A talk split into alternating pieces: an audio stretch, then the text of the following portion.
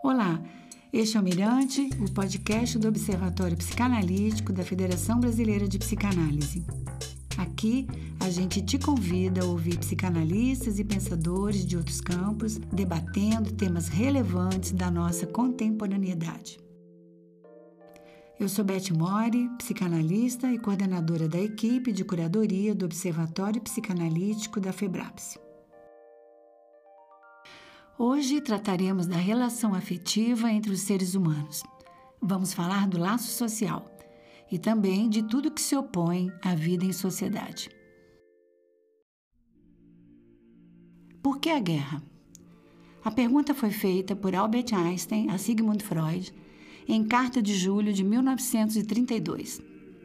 Na troca de correspondência, os dois expressam o espanto diante desse fenômeno que acompanha a história humana. Einstein manifesta seu humanismo realista e Freud seu pessimismo crítico. Será a guerra inerente à condição da vida em comunidade? Como evitá-la de modo a preservar os laços sociais que sustentam o processo civilizatório? Neste exato momento, um conflito militar de amplas dimensões impacta o mundo. Rússia e Ucrânia desafiam os esforços de uma solução diplomática para suas diferenças. As forças da vida, preservadoras dos laços sociais, resistirão às forças da barbárie? Convidamos a jornalista Thais Bilenk e o psicanalista Bernard Miodowski para responderem a mesma pergunta feita a Freud: Por que a guerra?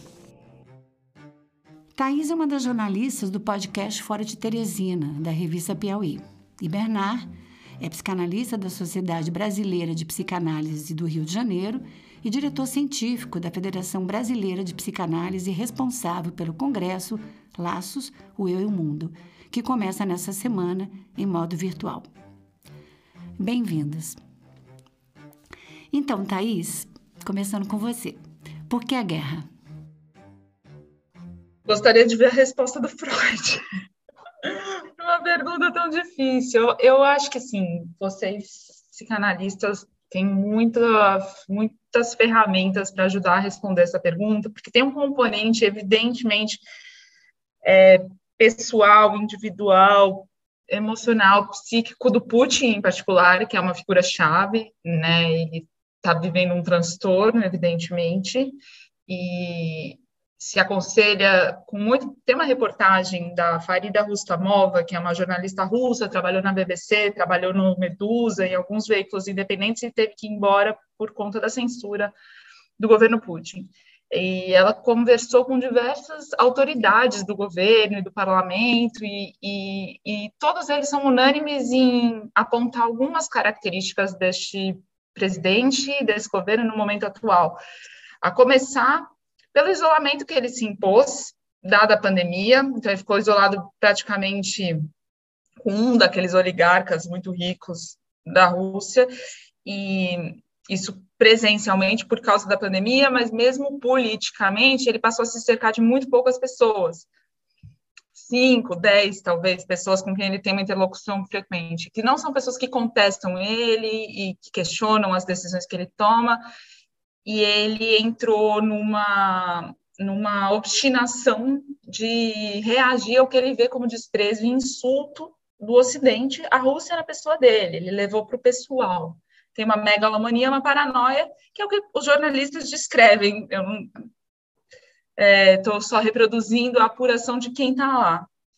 Então, acredito que tem esse componente, né? Tem um componente é, humano, digamos assim, e tem toda a geopolítica, as disputas. Essa guerra é muito mais uma guerra com o Ocidente, com os Estados Unidos e com a Europa, é, do que com a Ucrânia. Né? A Ucrânia está sendo usada por um interesse outro, por um interesse terceiro.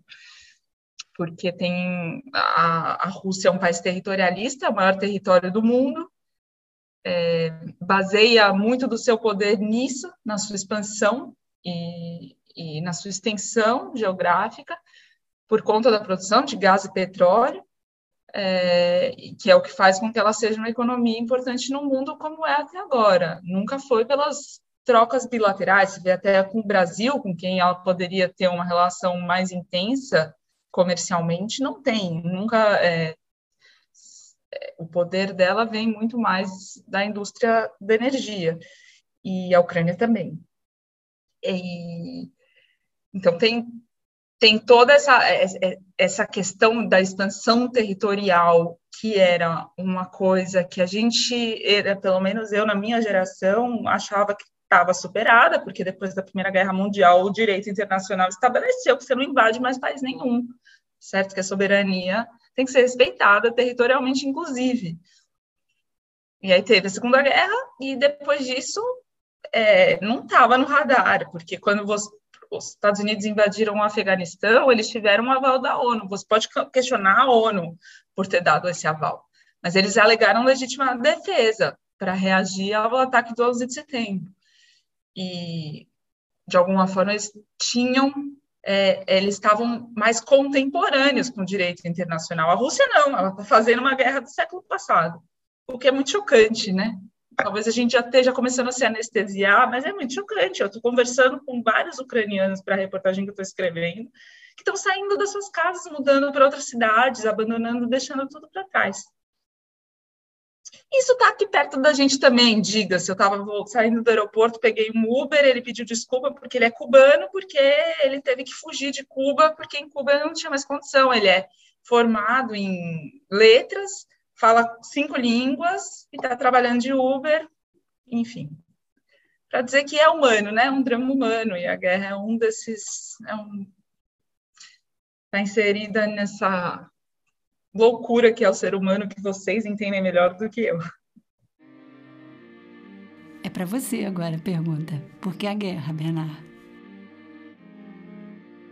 É, eu acho que a Thaís, eu acho que ela falou que a gente poderia compreender a partir da personalidade do Putin, né?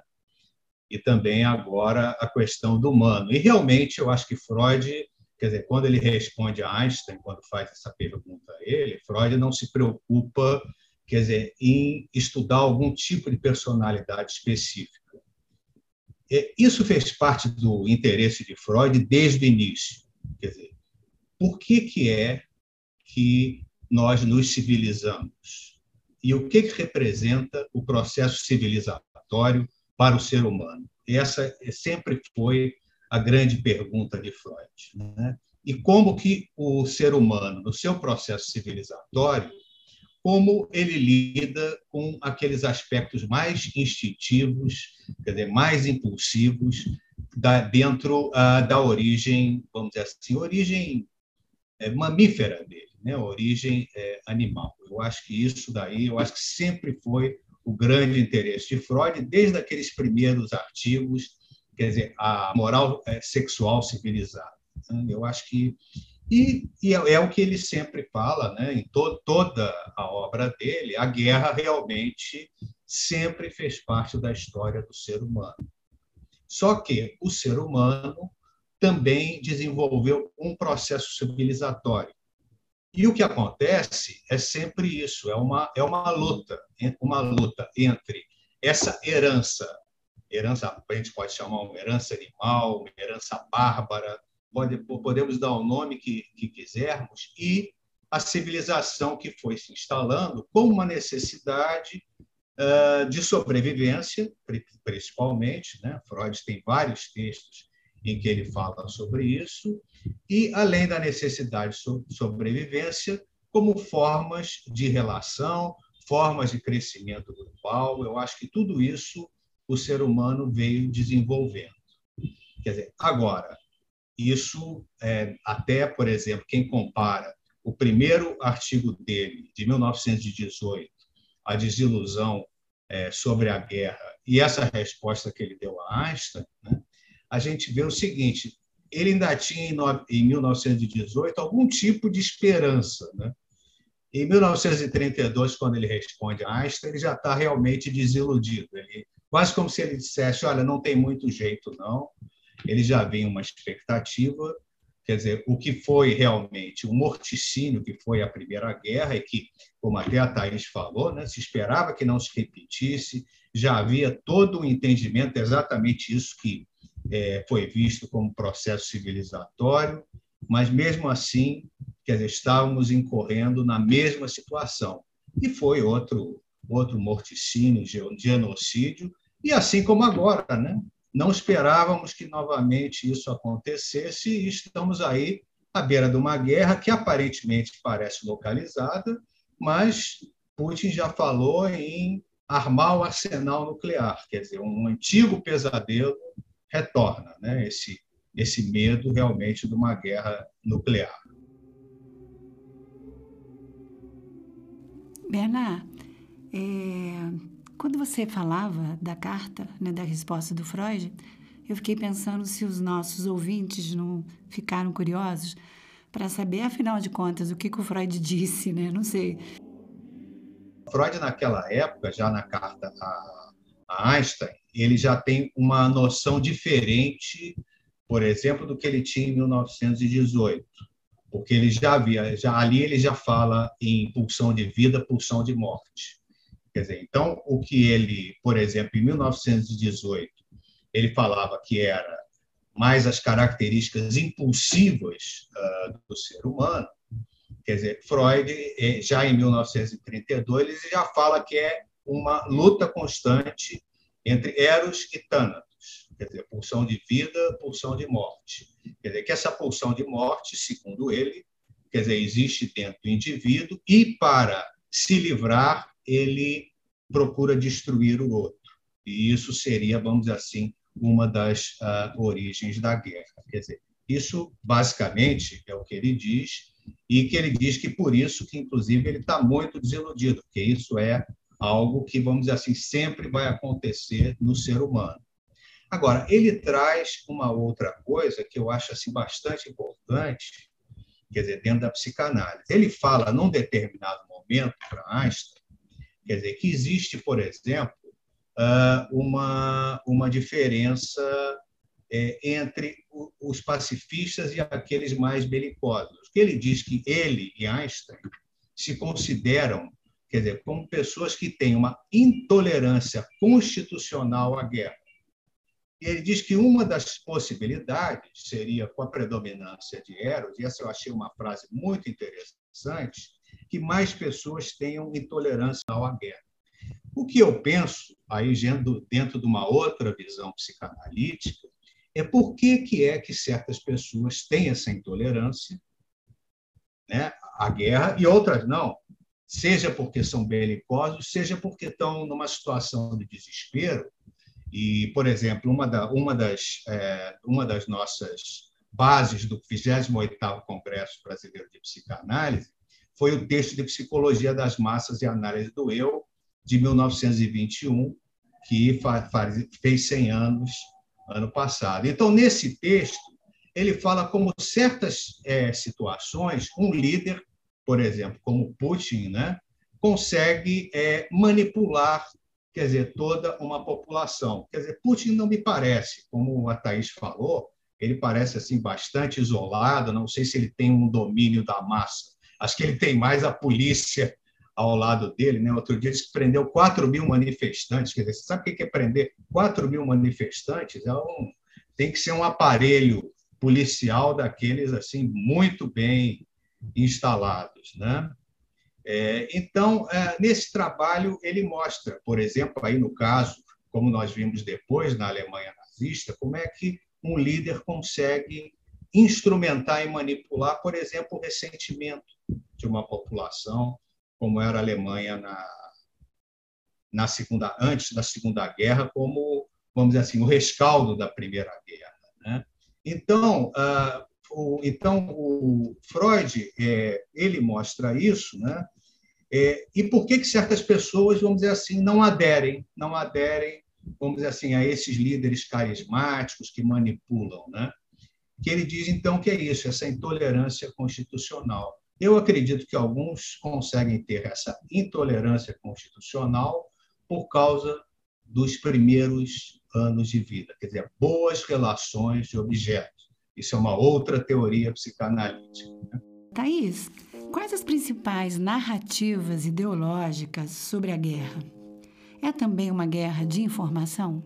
Sim, é, é uma guerra de narrativa a tal ponto que o Zelensky foi declarado vencedor já dessa guerra paralela da, da narrativa. Embora vá estar tá perdendo a guerra de fato e vai perder muito mais. A Rússia vai esmagar, a Ucrânia já está atingindo cidades no leste e, e, as forças militares são comparáveis, mas o Zelensky está sendo chamado de Churchill, está sendo chamado de De Gaulle, entendeu? Sendo que ele ainda não deu demonstrações que esses outros homens deram no passado. E aí tem uma série de elementos que é, a gente pode analisar para entender o que está acontecendo. Então, de um lado, como o Bernardo explicou, é, você tem uma sociedade civil russa amordaçada, que não pode usar a palavra guerra, que pode ser presa por 15 anos por é, usar um termo que o governo considera incorreto, que se vai protestar, vai, para na cadeia. É, uma população que quem fugiu nos últimos anos fugiu, quem pôde fugiu e é, muitas das pessoas que fugiram podem expressar sua contrariedade com o que está acontecendo no seu país, mas diferente de muitas que estão lá dentro não podem expressar. Então você tem de um lado um silêncio ensurdecedor de uma sociedade civil russa e do outro lado você tem uma sociedade civil ucraniana que está é, em polvorosa, desculpa o trocadilho infeliz, infame, mas está em polvorosa porque se sente agredida com, porque está sendo agredida em todos os sentidos, e não é só no sentido é, físico, né? não é só no sentido da bomba e, e, e da invasão, mas no sentido da sua identidade nacional e da sua é, enfim, é uma questão muito complexa, porque todo ucraniano fala russo praticamente. E, e os russos que, acham que isso então significa que eles podem considerar a Ucrânia parte dos seus, e os ucranianos, muitos deles concordam, e outros mais, talvez maioria, não. É, então, a reação dessas pessoas está sendo é, expor sua inconformidade, cada um faz como pode. É, tem gente que está fazendo trabalho voluntário para ajudar refugiado que veio de cidade bombardeada, tem gente que está, é, enfim, cada um fazendo aquilo que acha que dá, é, recebendo refugiado na sua casa, é, e tem gente que está fazendo a guerra da, da narrativa mesmo, que é, por exemplo, uma, uma jornalista, que é, por exemplo, uma uma mulher muito interessante com quem eu conversei, que ela era de Ludansk, que é uma das províncias separatistas que a Rússia quer declarar independente no leste do, da Ucrânia. E na invasão de 2014, ela fugiu de Ludansk e foi para uma cidade perto de Lviv, na fronteira com a Polônia, onde ela mora desde então com a família dela.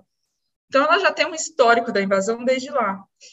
E ela formou uma rede de pessoas ucranianas que falem pelo menos inglês, mas que falem outras línguas, para que essas pessoas possam ser mobilizadas por jornalistas do mundo inteiro para darem entrevistas e contarem o que elas estão vendo. Então, tem gente em Kiev, tem gente em Mariupol, tem gente em Kharkiv, é...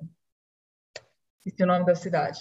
Tem gente em todas as cidades, praticamente. Ela tem uma lista que vai crescendo, que ela vai atualizando de pessoas disponíveis para dar entrevista e falar o que está acontecendo na vida delas, assim, depoimentos pessoais. É, que é uma forma de, de fazer a batalha da narrativa, de fazer prevalecer. Então, de um lado, você tem essa, essa disputa né, do, do discurso, a disputa de quem quem vai contar essa história, qual história vai prevalecer, e a gente sabe que às vezes prevalecem histórias por séculos, né? E demoram séculos para uma sociedade perceber, que é o que está acontecendo no Brasil com a escravidão e, e o racismo.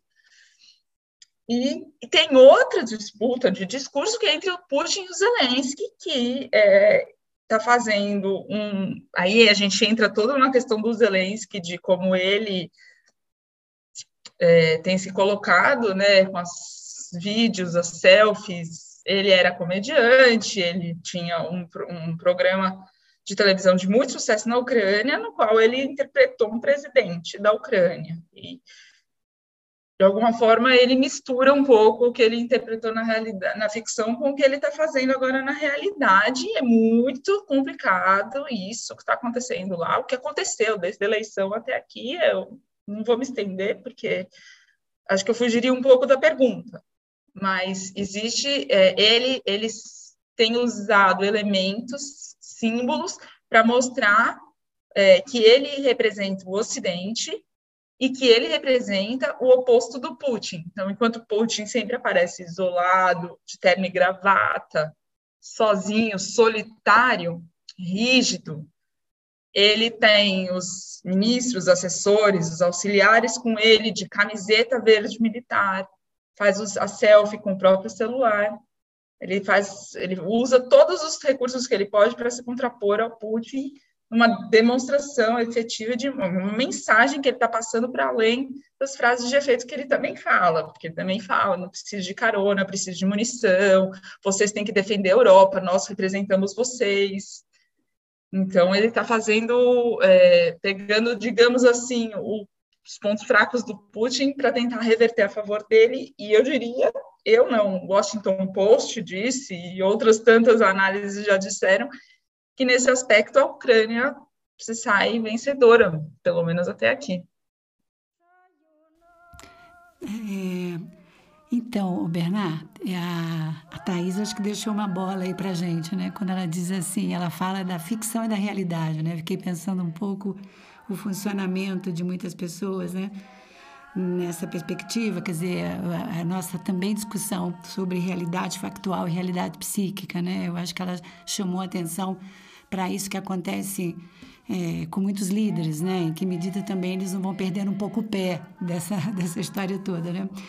E aí eu fiquei pensando, o que, que você acha, né? Das, é, que guerras sucessivas marcam a constituição do laço social de uma determinada região de um modo diferente, né? Quer dizer, é, tanto esse líder, né, que tem esse funcionamento psíquico que, enfim, confunde ficção com realidade, né? E de que maneira que essas, essas guerras, elas em, sucessivas em determinados países acabam determinando, né, um, a, a região de um modo diferenciado. Eu acho que é, nesse caso eu acho que nós temos realmente, eu acho que ele desenvolveu, Freud desenvolveu isso no Psicologia das Massas e Análise do Eu, papel do líder. Dizer, eu, diria o seguinte, né? Isso daí, é, ao longo aí desse, desses dois anos, nós, a FEBRAPS fez inúmeros eventos preparatórios com as nossas sociedades, em que nós trabalhamos muito esse texto, Psicologia das Massas, por conta do Congresso, né? Laços, o Eu e o Mundo. Né? E eu diria o seguinte, que existem líderes de vida e líderes de morte. E isso depende muito, eu acho do momento da população. Né? Então, por exemplo, Churchill teve esse papel na Segunda Guerra. Né? Então, ah, sempre o líder eh, tem que é, vamos dizer assim, preencher, quer dizer, existe toda uma população que espera realmente que o líder haja de uma determinada maneira. Exatamente depende do que, que é que esse líder vai instrumentar. O perigo é sempre a questão do nacionalismo, né?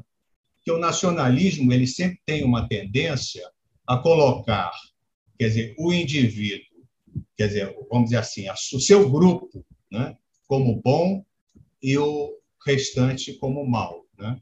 Então, eu acho que isso sempre uh, cria um certo problema. O líder de vida, quer dizer, é aquele que consegue integrar, né? aquele que consegue, vamos dizer assim, é, integrar uma população numa causa comum, esperando que seja de defesa, né? de defesa, de sobrevivência. É muito difícil, essa diferenciação é muito difícil, porque é, facilmente um líder, e isso daí Freud mostra muito bem em Totem e Tabu, né? um líder ele pode ter, vamos dizer assim, um respeito e isso, é, vamos dizer assim, pouco tempo depois isso mudar totalmente, dependendo das circunstâncias, dependendo da, da expectativa daquele grupo. Né? São funcionamentos muito interessantes. Quer dizer, uma vez eu, eu me interessei por um título de um livro que eu vi, não me lembro onde, que era falava assim, era, era sobre a Rússia, né? E, e falava alguma coisa como o caráter masoquista, alguma coisa assim, né? que eu acho que a Rússia, se a gente pensar também em todos os grandes autores russos, né, tem realmente uma, uma história é, de guerras, de sofrimentos, de escravatura, né? eu acho que é, de, de, de, situações de tormentos psíquicos, né? eu acho que muito intensos. Né? Eu acho que isso cria, cria um, cria um padrão e um padrão traumático. Né? Eu acho que sempre é algo, quer dizer, muito, muito problemático. Né? Isso daí ou se mantém, ou, às vezes, ah, vamos dizer assim, uma determinada, um determinado grupo ah, desaparece. Se a gente pensar, por exemplo, nos mongóis, nos vikings, né? que eram grupos que basicamente existiam através da conquista, do domínio territorial, de, da destruição de outros povos, dizer, a gente vê que foram, eh, vamos dizer assim, foram civilizações também que não, não prosperaram. Talvez porque realmente toda a energia envolvida numa guerra, quer dizer, é algo também que desgasta uma população. Você precisa ter, isso Freud sempre mostrou, um equilíbrio. Né? Você precisa ter um equilíbrio entre agressividade e ternura, né? vamos chamar assim. Eu acho que tem que ter um balanceamento em relação a essas duas situações. Né? Tivemos na semana passada a polêmica sobre a fala ofensiva de um deputado estadual acerca das ucranianas. Thaís, você pode falar um pouco sobre a situação das mulheres na guerra?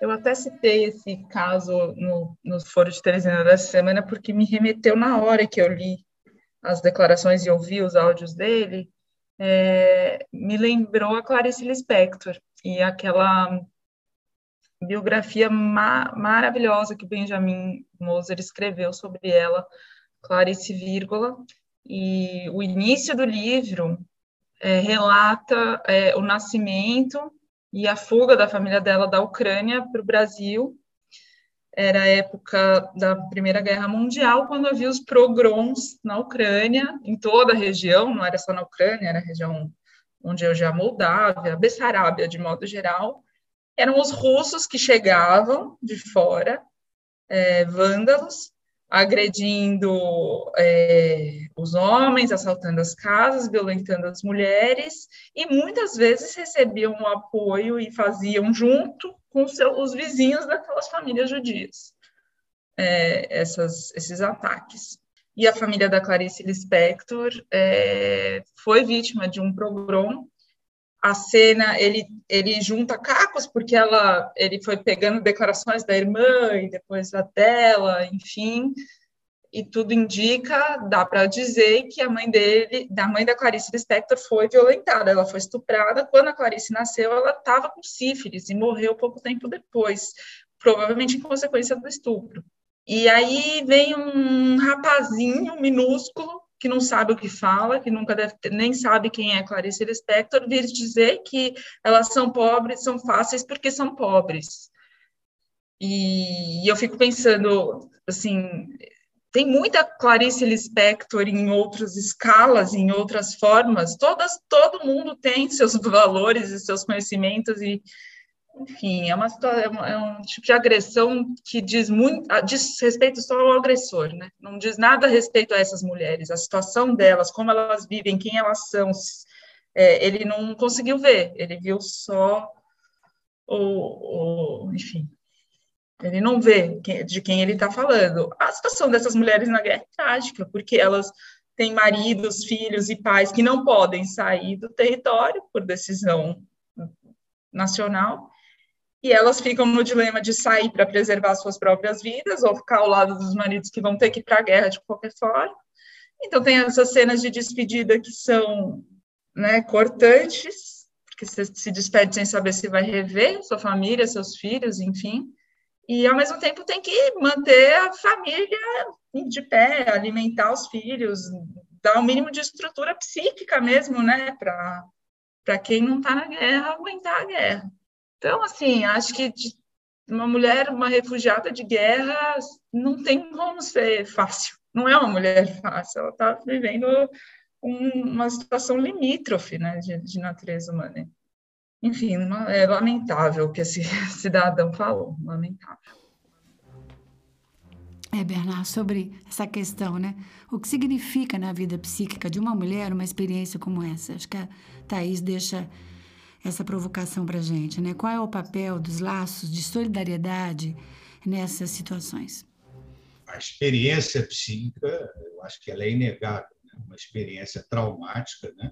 O próprio exemplo que a Thaís trouxe, né, da mãe da Clarice Lispector, é uma coisa que deve ter consumido essa pessoa de tal forma a ponto de levá-la à morte. Né? Eu acho que é, tamanha deve ser, quer dizer, a, a ferida, a ferida no psiquismo uh, diante de uma situação dessas. Né?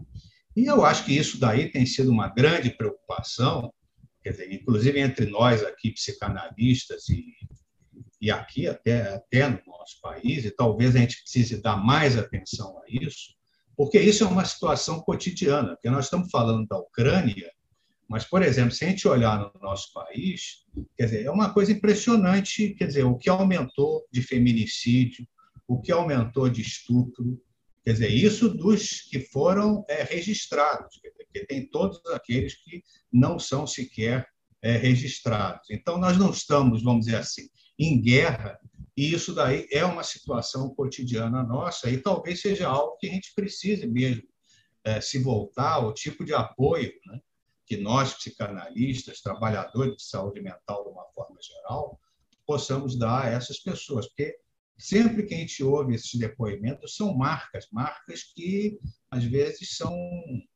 inelutáveis até, né? a gente pode dizer. Eu acho que é uma preocupação e, e, isso daí está na nossa porta. Né? A gente não precisa quer dizer, ir para a Ucrânia, e, quer dizer, nós, nós vivemos também aqui as nossas guerras. Né? Se você me permite, Beth, só fazer um comentário. A mãe, ele, na, na biografia, o Benjamin Moser conta da, da ferida que, que a mãe da Clarice guardou, guardou para o resto da vida quanto a esse episódio. Depois ela era uma mulher muito alegre, expansiva e, e deixou de ser. Mas é uma coisa muito interessante a marca que isso trouxe para Clarice, porque ela soube ao nascer que tinha um, uma crença de que um parto pudesse curar sífilis. E, e de alguma forma foi incutido na mente dela que ela poderia curar a mãe e não curou. Então ela carregou essa culpa até, até o fim da vida. Uhum. É, eu acho que você está falando isso é muito interessante, que é uma coisa que nós, em psicanálise, também estudamos. Né? Quer dizer, a transmissão intergeracional do trauma. Né? Dizer, o trauma que não se restringe àquela pessoa que sofreu, mas passa para a geração seguinte, quer dizer, através uh, de imagens, através, por exemplo, desse tipo de ideia, né? Ah, você tinha a responsabilidade de curar a sua mãe. Quer dizer, isso pode ter sido até uma, vamos chamar assim, uma fantasia dela, mas vamos dizer assim, aquilo foi incorporado de algum jeito e, e ela carregou aquilo, uma culpa, né? Por sorte, quer dizer, a gente pode pensar assim, era uma pessoa que tinha outros recursos, quer dizer, provavelmente recursos também fornecidos de alguma forma por essa mãe, que você mesmo disse que era uma pessoa alegre, era uma pessoa viva, então isso não deve ter morrido completamente e deve ter permitido a Clarice, enfim, constituir a família dela e principalmente fazer essa obra literária imensa e que permanece até hoje, né, que sobrevive a essa a essa triste história, né? É, sobre esses efeitos traumáticos, né, da guerra que afetam as populações. Né? Tem uma questão sobre a sensação, que é, dá a sensação a nós, que há muito ressentimento entre os povos russos e ucranianos. Quando a gente fez essa viagem para a Ucrânia em 2017, é, em, em Kiev, na capital, a gente estava fazendo turismo, enfim, nada demais. A gente parou numa loja de souvenir e o item mais vendido era um rolo de papel higiênico com o rosto do Putin impresso é, para dizer como é, onde que eles veem o Putin se enquadrar na vida deles, né? É, e eu acho que tem muito a ver com isso, assim, é, quem fala, eu perguntei qual é a diferença entre a língua ucraniana e a língua russa para um ucraniano que fala ambas as línguas, ele falou, quem fala ucraniano entende 80% do russo sem ter estudado. Quem fala russo é uma língua mais é, estrangeira, porque tem ela ela integrou outros outros outros idiomas com, com a passagem do tempo. Então entende cerca de 50% do que o, o ucraniano fala. E tem uma dessas pessoas com quem eu conversei que tem é, a família a família da mãe é ucraniana, a família do pai é russa e estão nos países até hoje porque moram a quilômetros de distância por causa da fronteira que foi traçada pelo homem, né? Assim, é uma fronteira inventada, artificial. Então, eu acho que tem muita dificuldade de aceitar que um governo se sinta superior ao outro e tenha mais direitos sobre uma população do que o outro. Eu vejo muito, no que eu tenho conversado com os ucranianos agora, durante a guerra, e o que eu observei na viagem em 2017, eu vejo um ressentimento que não é de hoje, que vem para não falar da Segunda Guerra Mundial, pós-Segunda Guerra, durante a União Soviética, que é o Holodomor, que foi essa matança de 10 milhões de ucranianos que é, morreram de fome durante o regime Stalin na Ucrânia, no interior do país. E, e isso está muito vivo na memória dos ucranianos. São os próprios ou seus filhos que tem essa memória, está aqui, está presente. Então, eles têm um ressentimento que vai além disso, né? Têm uma pessoa chamou para mim o Stalin de demônio. É um negócio que, fora o tanto de gente que foi deportado para a Sibéria, foi morto, nazi, enfim. Sim, ressentimento, sim. Então, a gente pensou numa última pergunta para você, Thaís. É, onde as pessoas podem acompanhar a cobertura de guerra de um modo confiável e também encontrar as análises que você vem fazendo sobre o tema? Bom, no Foro de Teresina, que é o podcast do qual eu participo, vai ao ar toda sexta-feira e desde que a guerra começou, a gente não pode deixar de tratar dessa guerra pela importância que ela tem, obviamente, e a revista Piauí, que, que é a qual o foro está ligado, também é uma, é uma revista mensal que tem reportagens de fôlego sobre a guerra e sobre consequências dela também. Mas fora isso, acho que uma cobertura quente é, que está sendo feita por jornais do mundo inteiro, do, jornais, veículos em geral, né, televisões, enfim, rádios, com, com correspondentes lá na Ucrânia, em loco, testemunhando a guerra e podendo inclusive conferir a veracidade das versões russa e ucraniana. É muito importante no momento em que a gente é alvejado por informações falsas, distorcidas, imagens antigas, recicladas agora. É, a guerra da informação, como a gente falou, está tá em curso, então, não acreditar em qualquer coisa que chegue até você pelo WhatsApp, isso é o começo da conversa. E você, Bernard, que organizou o congresso da FEBRAPSE, Laços e o Mundo, que acontecerá virtualmente agora, nesse mês de março, né? O que motivou a escolha desse tema e como o nosso público pode ter acesso às discussões que vão acontecer lá? Uh, todo o congresso da FEBRAPS, eu acho que é importante explicar, os diretores científicos de todas as nossas federadas se reúnem em torno de um ano e meio, dois anos antes, para a escolha desse tema. E, e isso, isso ocorreu no início de 2020. Quer dizer, ainda não havia, quer dizer, a pandemia ainda não estava decretada aqui, nós pudemos nos reunir presencialmente e não virtualmente. E esse tema foi escolhido, eu acho que por conta de uma vivência que estava acontecendo. Né?